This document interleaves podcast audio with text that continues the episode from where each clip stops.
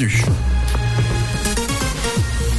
Et à 8h, on fait un point sur l'actu et l'automne. Bonjour Camille, bonjour à tous. Les vélos en libre service régulièrement sabotés. À Lausanne, un tiers de la flotte de Publibike est touché sur différentes stations. Des cadenas cassés, des parties de vélos endommagées.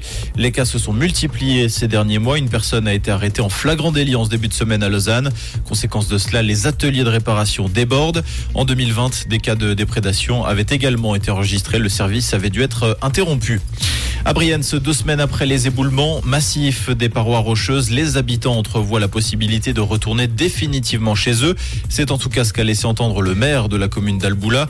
Les géologues, en revanche, sont moins optimistes. Pour eux, le danger n'est pas encore complètement écarté à moyen terme, en cas de forte pluie notamment. Il faudra donc patienter encore pour un retour définitif. Pour l'heure, les habitants sont autorisés à retourner à leur domicile seulement durant la journée.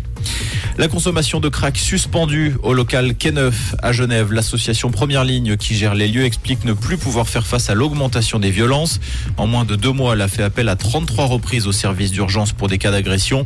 L'association dit vouloir garantir la sécurité des collaborateurs et des autres usagers.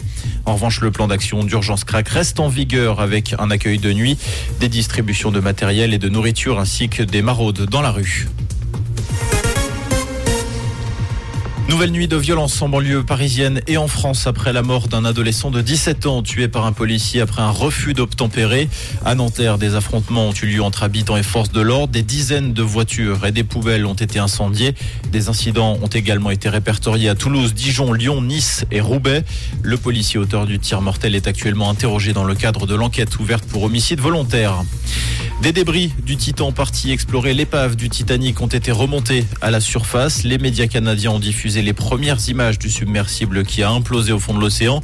D'après les gardes-côtes américains, des restes humains présumés ont été retrouvés sur les débris. Ces éléments vont être analysés afin de comprendre les causes exactes de cette tragédie. Le miracle n'a pas eu lieu pour Jill Teichmann à Badembourg. La Silandaise s'est inclinée 6-3-6-1 face à la numéro 1 mondiale, la polonaise Iga Swiatek. Jill Teichmann que l'on retrouvera la semaine prochaine sur le gazon de Wimbledon. Comprendre ce qui se passe en Suisse romande et dans le monde, c'est aussi sur Rouge. Rouge